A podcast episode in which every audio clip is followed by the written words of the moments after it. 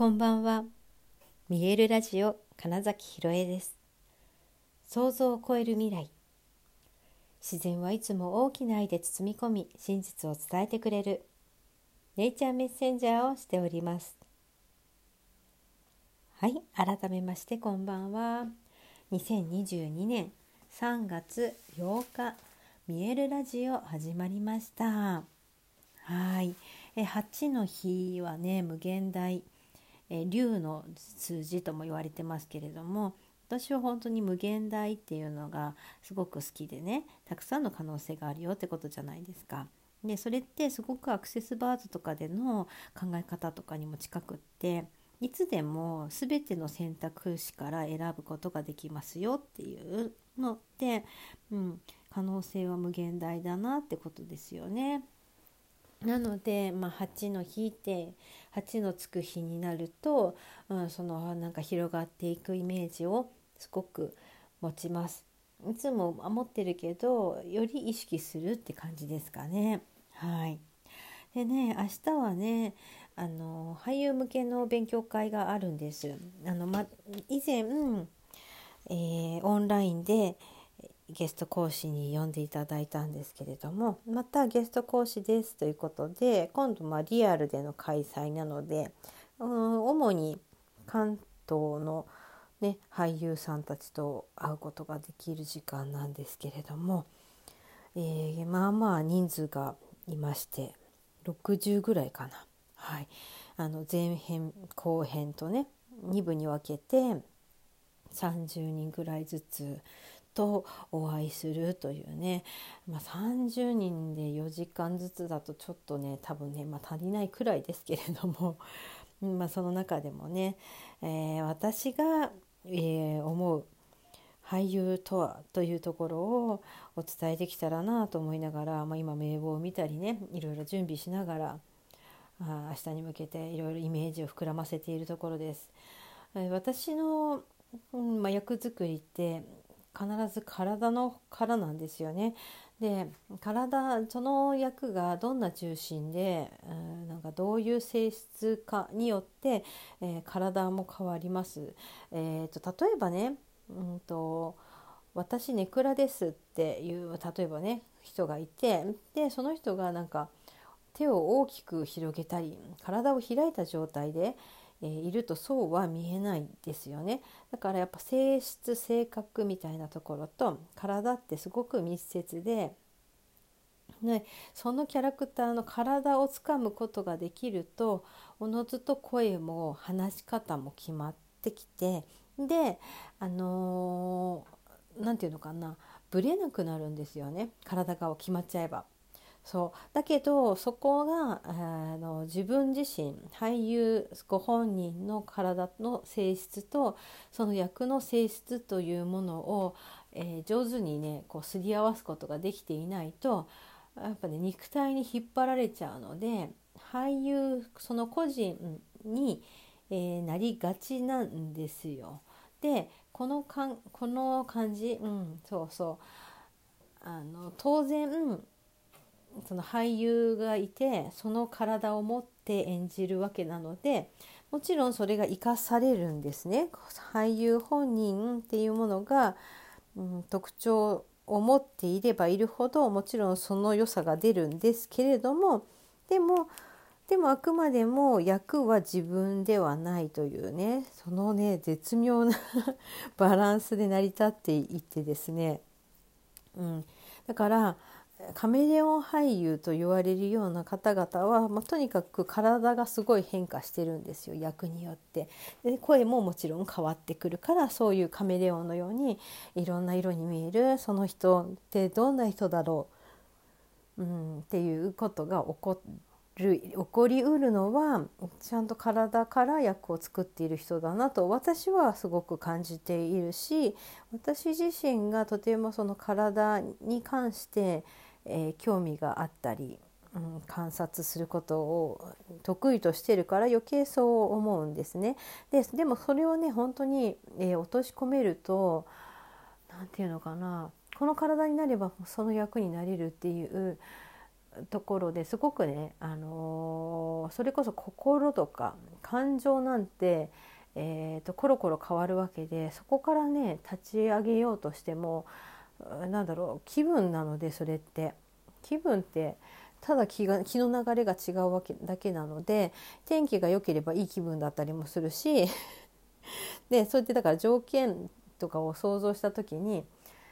ちょっとしたことでこんなに気持ちが変わるなっていうことを知っているのでしたらその心とか感情のところを探りに行きそれを再現しようとするよりも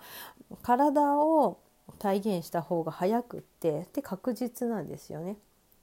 うん、なのでなんかその辺をまずお伝えできたらな演じるって言った時役作りってどういうことだろうって言った時にそこができるといいですよっていうのとでじゃあじゃあそのためにその人物どうやって読み解くのって言って、まあ、脚本とか、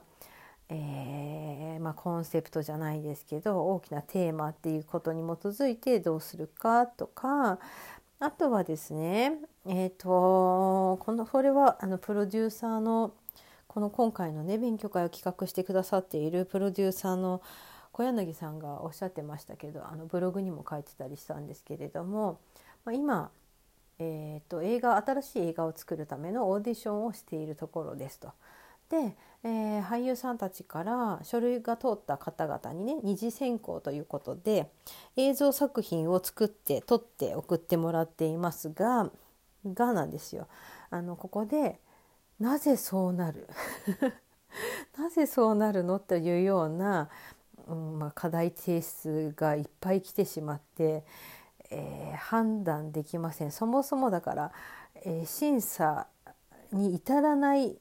レベルというかところで止まっている作品がいっぱい来てしまったんですよねと。で困り困だからそうなるとだって選びようがないわけですよ。だからもうちょっとこういうふうに僕は考えてるんだけど、まあ、これを読んで撮り直したい人はどうぞみたいなね、えー、ことを書いてらっしゃっててで、まあ、私と打ち合わせしている時にもそのお話をなさってたんですけれどもね、うん、この「なんでそうなるかなってじゃあなんでそうなってるのってことなんですけどあの一つの視点からしか、えー、多分ね表現できてないからなんですね。えー、っと俳優であったらその俳優として演じるという俳優として演じるですね。そっち側の視点しか持ってないので、えー、自分がこう考えましたこう感じていますただそれをやるみたいな、うん、つまり、えーと、少なくとももう一つの視点っていうものを持った方がいいわけですね。えー、見る側。そう。あのね俳優である以上絶対に見るという誰かが存在するんですよ。見られているってことですね。そう。見てくれるその誰かが存在した時に少なくともその人の視点というものを、えー、足さないとなんだろう本当ただのエゴというかででって言われるものにしかならないんですね。なので、うんと、そのオーディションとか本当分かりやすくって誰が見るのと。うん、誰が見るのっていうのだしどういう人とだったら自分はそもそも仕事したいのかなって思うだけでも多分変わると思うんですね。うん、だって「やりました」って私なんだろうこれ喜びを表現しましたとか言われてもそれが伝わんなかったら全然うん言ったらオーディションだったら特にそれこそ意味は多分ないんですよね。だからだし喜んでますっていうのだったら、うんまあ、子供でもできるからこそだし子供の方がうんと考え思考が挟まらない分素直に「わーい」って言ってるっていうそっちの方がよっぽど伝わりますよね。うん、だったらうんとどうこのシチュエーションこの場面においてのこの役はどう喜ぶんだろうっていうところを、うん、どれだけ表現できるかだし相手が言ってどう見るかだし自分だったら例えば本当誰かのこういうのが見たいと思うことその視点がねそもそもなくてただただやるっていう人が本当多いんですよね。だからかその辺りをそう役を作る時体だよっていうところとうん、その違う視点を持てるかどうかで常に、え客観的俯瞰的俯瞰するその視点も常に持っていられるかっていうのが、まあ、一番その俳優が演技をするという意味その時に必要なことなんですね。えー、だからその辺をねあのまあ楽しく楽しい状態で、うん、学ぶことができる場になったらいいなと思いながら今こういろいろイメージを膨らませてこんなことやってみようかなとか、うん、思っているところなんです。私はまあ結構ね本当にねなんだろうなその場でその場でやってしまうので 今いろいろ考えてはいるけれども実際それをやるかはね本当わからない